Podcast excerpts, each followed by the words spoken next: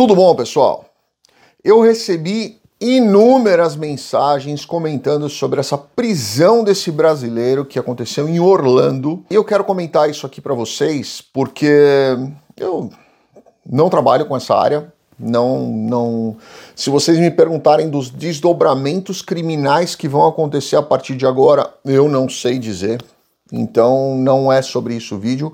Eu quero falar para você, pai, mãe, para você que está se mudando para outro país, não quer dizer que seja Estados Unidos, ou você mesmo que está ficando aí no Brasil, ou você que está em algum outro país aí e está assistindo esse vídeo.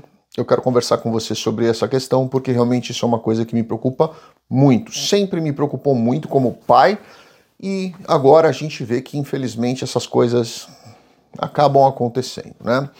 Então vamos lá. Ontem chegou para mim é, a notícia e logo depois eu recebi um monte de vídeo falando sobre isso, um monte de gente me mandando links de vídeos para fazer. Eu vou deixar inclusive aqui um que saiu, parece que foi no, no Cidade Alerta, onde ela acaba, onde a, a repórter acaba contando a história mais detalhada. Então eu vou deixar essa daqui que eu achei que foi a mais detalhada, certo? Vamos lá, foi um brasileiro, jovem, inclusive, que atuava como babá aqui nos Estados Unidos. É muito comum esse tipo de atuação o pai trabalha, a mãe trabalha, ou é pai solteiro ou mãe solteira, como eu fui a vida inteira, né, com, com o Rafa. Eu nunca deixei o Rafa com babá.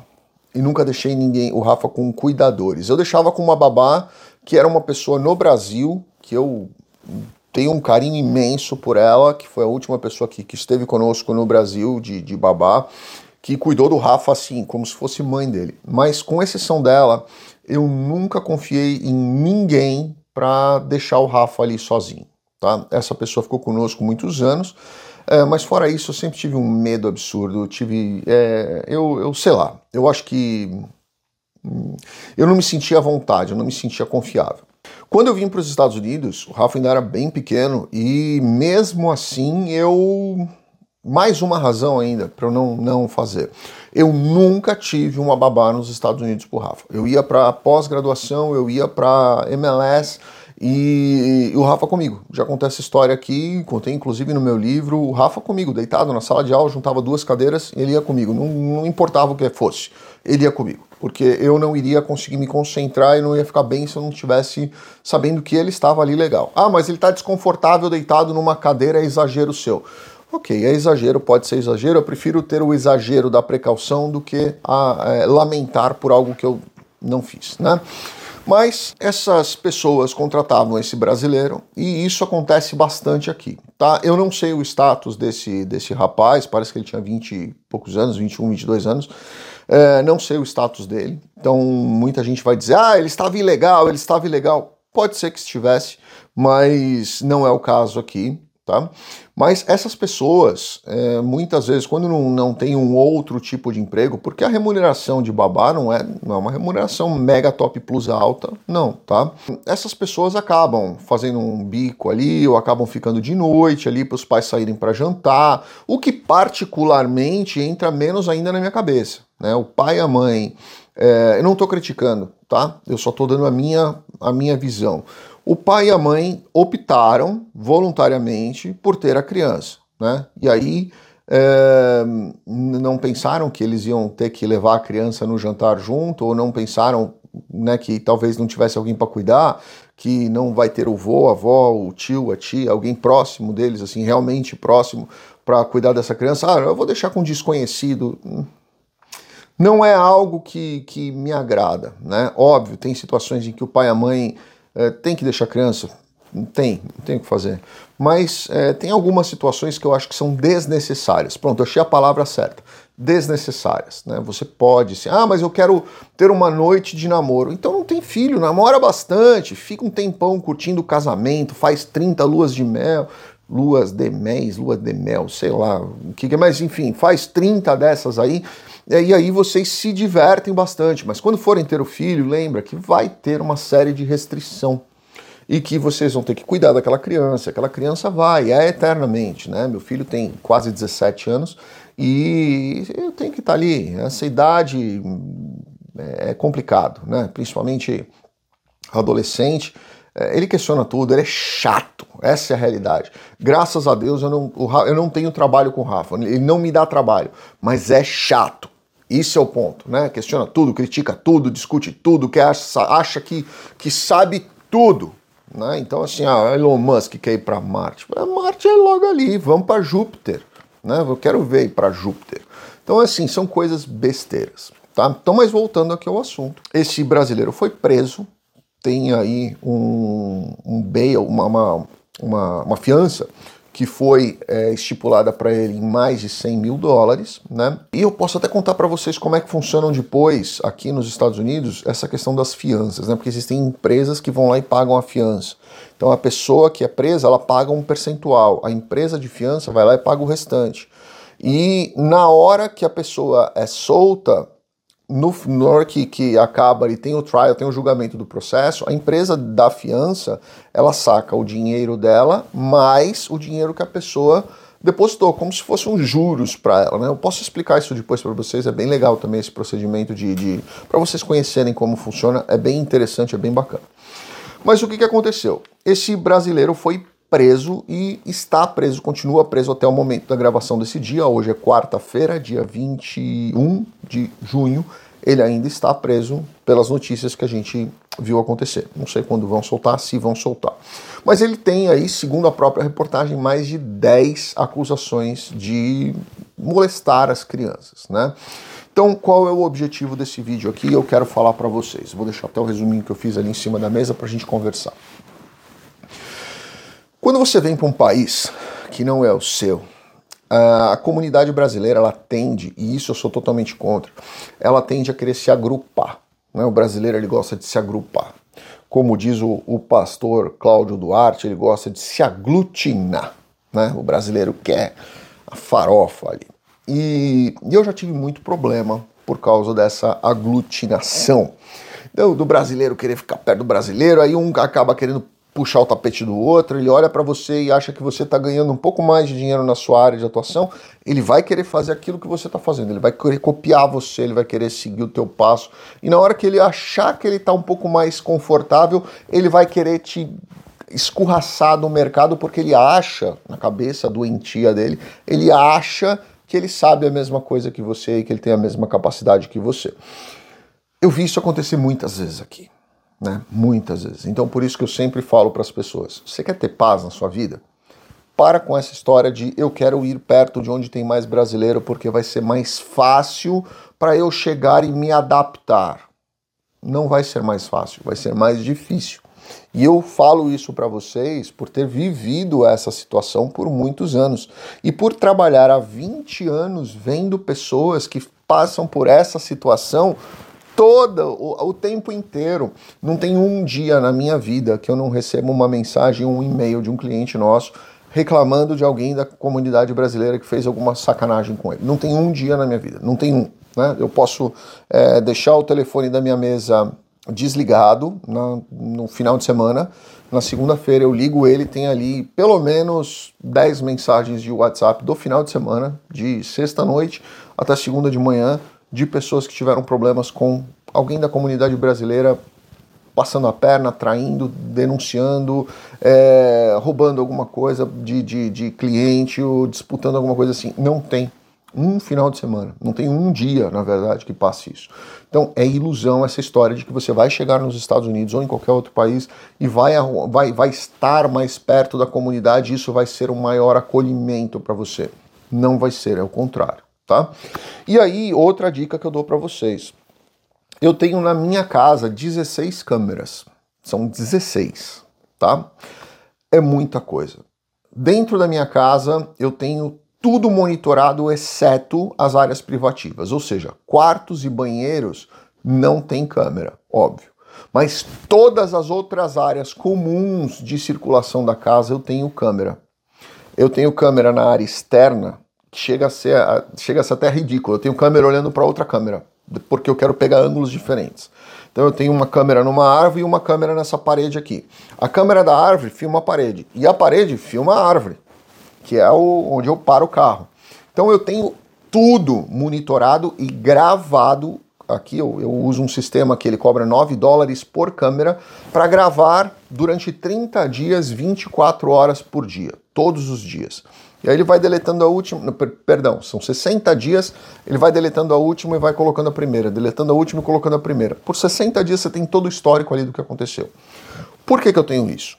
Porque eu já tive um caso com, com um conhecido meu, não era amigo meu, mas era conhecido meu, onde uma pessoa foi fazer um trabalho na casa dele, tá? E essa pessoa foi lá, fez um, um, um trabalho de, de, eu acho que foi manutenção de, de alguma máquina, geladeira, quebrou, foi alguma coisa assim. Eu não lembro do que, que tinha quebrado, mas eu lembro da história porque eu estava ali junto e ouvi ele contando essa história num jantar para várias pessoas. Essa pessoa foi lá e consertou a máquina. Deu 300 e poucos dólares isso. O que, que ele fez? Ele pegou 400 dólares em dinheiro e entregou para a pessoa que consertou, certo? Essa pessoa que consertou a, a máquina dele ali, ela saiu dali, foi para casa dela, que era uma, um final de semana. Na segunda-feira, ela fez um report na polícia de que essa pessoa teria agredido ele e que não teria pago porque ele não teria que ele não tinha dinheiro para pagá-lo tá? A polícia foi bater na casa do cara. E ele chegou lá e falou assim: Olha, é, nós temos uma denúncia, o senhor fez isso, isso, isso. Ele falou: Não, não fiz. Paguei ele aqui, ó. Foi exatamente aqui que eu paguei. Tá a câmera aqui em cima. Pegaram e viram que era fraude do picareta, do instalador ali, do, do, do cara que estava consertando as coisas. O que, que, a gente imaginou? Né? Ele criou esse cenário, não viu que tinha uma câmera ali, porque ela estava atrás de uma planta não viu que tinha uma câmera, criou esse cenário para de repente aplicar um golpe, aplicar um visto U, né? Fez um report, foi na polícia, tá, fui agredido. Pô, tá aqui, ó, cidadão americano, me agrediu, tomou meu dinheiro, não, não quis me pagar, me bateu, isso, aquilo. E na câmera você via tudo, você via tudo que tinha acontecido. Segundo ele, inclusive, ele pagando o dinheiro nota por nota, e ele deu 400 dólares. Então você via na câmera, segundo ele, ele entregando quatro notas de 100 dólares para um, um serviço de 300 e pouco, ou seja, ele ainda deu caixinha para o cara. E aí, obviamente, esse mal intencionado acabou tendo mais problemas ainda, porque, primeiro, falsa comunicação de crime, segundo, aí tentou imputar ele um visto U que base, seria baseado numa fraude, com certeza tomou um processo de deportação ainda para largar a mão desse otário, né? Então, eu tenho tudo monitorado, tudo, 24 horas por dia. Todo o arredor da minha casa e o interior da minha casa, com exceção, obviamente, de quartos e banheiros. Sugiro que vocês façam o mesmo, tá? Infelizmente, a gente vive num mundo onde oportunista tem em qualquer lugar. Né? E hater tem em qualquer lugar. E eu não estou falando de hater de redes sociais. Eu estou falando de hater pode ser seu vizinho. Seu vizinho, por você ter um carro melhor do que o dele, ele pode já olhar para você e ah, traficante. Né? É, o, o, principalmente o brasileiro. O brasileiro adora fazer isso. Se você trabalha das seis da manhã à meia-noite, todos os dias, ralando, suando, dando a, a alma para poder conseguir ter uma qualidade de vida legal. Primeira coisa que o fracassado faz é falar: não, esse cara, esse cara tá, tá, tá mexendo com coisa errada, não, não é possível. Como é que eu, que moro aqui, trabalho das 8 da manhã às 6 da tarde e não consigo ter o que ele tem? É porque ele trabalha o dobro de você. Mas as pessoas não veem isso. Né? Elas, obviamente, para o ego delas, muitas vezes é mais fácil te acusar de alguma coisa, inventar alguma coisa, ou criar alguma situação para que justifique para ela mesma, para ela não se sentir mal com ela mesma, que, que você está fazendo alguma coisa errada, ou ilícita, ou, ou ilegal, é, para que ela se sinta melhor e em detrimento de você se sentir pior. Né? Então, assim, tomem cuidado com esse tipo de situação. Tomem cuidado com quem você põe dentro da sua casa. Cuidando do seu filho, olhando para sua casa, cuidando do seu jardim, limpando a sua casa, as pessoas que você chama para o churrasco. Né? Eu, eu tenho, tenho amigos meus que são próximos a mim, clientes, amigos que são próximos. Quando eu faço um churrasco em casa, é muito difícil eu juntar as pessoas. Muito difícil. Se eu chamo um, é um, é aquele e a família dele. Eu vou, vou jantar, vou fazer um churrasco, vamos comer, vamos beber, vamos dar risada, é aquilo ali. Chamo outro, aí é aquela família. Eu não junto é, a galera toda. Eu não gosto de fazer isso. Primeiro, porque eu acho desnecessário. Eu não vou dar atenção para a pessoa que eu gostaria de dar e eu acho que isso talvez não seja muito respeitoso a ela. Então, se eu vou dar atenção para um, é para aquela família. Ponto. A gente vai conversar, bater papo, acabou. Segundo, eu acho que quando você começa a trazer muitas pessoas é, para dentro da sua casa, você traz também a energia daquelas pessoas. Né? E, e se você não está numa mesma vibração, e principalmente se um ou outro ali acaba não, não gostando do que o, o terceiro disse, acaba criando uma situação desconfortável. Então eu tomo muito cuidado com o que eu faço, trago pouquíssimas pessoas dentro da minha casa, pouquíssimas mesmo, conto nos dedos e, e ainda assim eu tento trazer sempre, quando eu, eu levo alguém para minha casa, eu levo sempre de uma forma é, bem individualizada. Né? Eu sei quem está lá. Eu não tenho jardineiro cortando a grama no mesmo dia que alguém está fazendo uma manutenção no telhado, ou alguém está limpando a casa, ou alguém está Eu não gosto desse tipo de coisa. Porque se alguém criar um problema, eu posso ser responsabilizado. Então eu tenho muito cuidado com isso. Sugiro a vocês que façam o mesmo, principalmente nesse caso onde você vai estar colocando alguém para cuidar do seu filho. Tomem muito cuidado. O fato da pessoa falar português não é um fato é, é, facilitador. Ah, mas meu filho não fala inglês. Não tem problema. É melhor você pegar uma babá que tem um monte de, de recomendações de um monte de pessoas do que de repente você pegar uma pessoa que, ah, só porque ele fala português eu vou pegar. Não faça isso. Tomem cuidado, vocês são tão frágeis no exterior quanto vocês são no Brasil por causa de insegurança.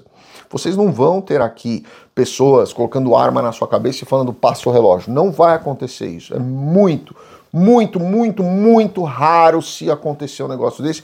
Eu nunca vi, tá? E eu, eu não tenho problema nenhum de sair com o celular na mão, deixar o vidro do carro aberto, não tenho problema nenhum com isso, graças a Deus. Mas as pessoas relaxam tanto e acham que tudo é tão tranquilo que eles podem abrir a porta de casa para qualquer pessoa e acaba acontecendo esse tipo de situação. Infelizmente, lamento imensamente por essas famílias, porque eu tenho certeza absoluta, é, como pai, que, nossa, é difícil até dizer, porque a gente fica com uma sensação de rancor dentro, né? Quem é pai sabe disso. É, é difícil dizer o que, que a gente colocaria como pena para um, uma pessoa dessa? Né? Como, como a prisão? Será que é, será que prisão vai, vai resolver alguma coisa para a família? Porque para alguém que abusa de criança, honestamente, é, enfim. Mas será que prisão é o bastante para confortar a família? Hum, eu acho que não. Né? É, e a cabecinha dessas crianças? Né? Como é que fica a cabeça dessas crianças? como é que, como é que eles vão trabalhar com o psicológico dessas crianças né? e a confiança dessas crianças no, nos, nos outros adultos, né? porque se o papai e a mamãe deixaram eles com uma pessoa para cuidar da criança e, e essa, essa pessoa foi um canalha, um crápula, caramba, em que, que essa criança vai confiar? Né? É muito difícil, até se, se tiver algum psicólogo, psicóloga de plantão aqui puder falar um pouquinho sobre isso, eu agradeço bastante aí, porque realmente eu, eu esse é o tipo da coisa que me tira do, do, do, da boa, assim, sabe? Eu acho que tem que ser muito, ser muito sujo para para abordar a criança nesse sentido, para desrespeitar a criança e pior, né? Eu acho que o indivíduo ele é tão, tão egoísta que ele não consegue pensar no mal que ele está fazendo para a sociedade inteira, porque essa criança vai crescer. E se isso não, não for resolvido dentro da cabeça da criança, ela pode replicar isso. E se ela não replicar isso, ela pode trazer para dentro da família dela isso. Né? Então, assim, é, eu acho que esse tipo de situação deveria ser tratado de uma forma diferente pela, pela justiça primeiro pela justiça. Eu não acho que as penas que existem hoje, eu não acho que um, um pedófilo seja é, comparado com um criminoso comum. Não acho. Né? Eu acho que o impacto que ele traz na vida da criança é, ao longo prazo, a médio e longo prazo, impactam muito mais a sociedade do que um crime financeiro, por exemplo.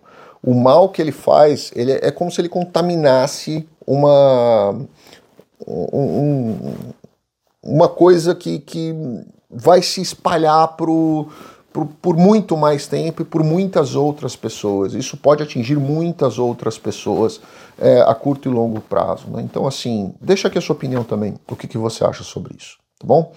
Grande abraço, fiquem com Deus. Link na descrição da matéria para vocês entenderem um pouco mais esse caso. Obrigado.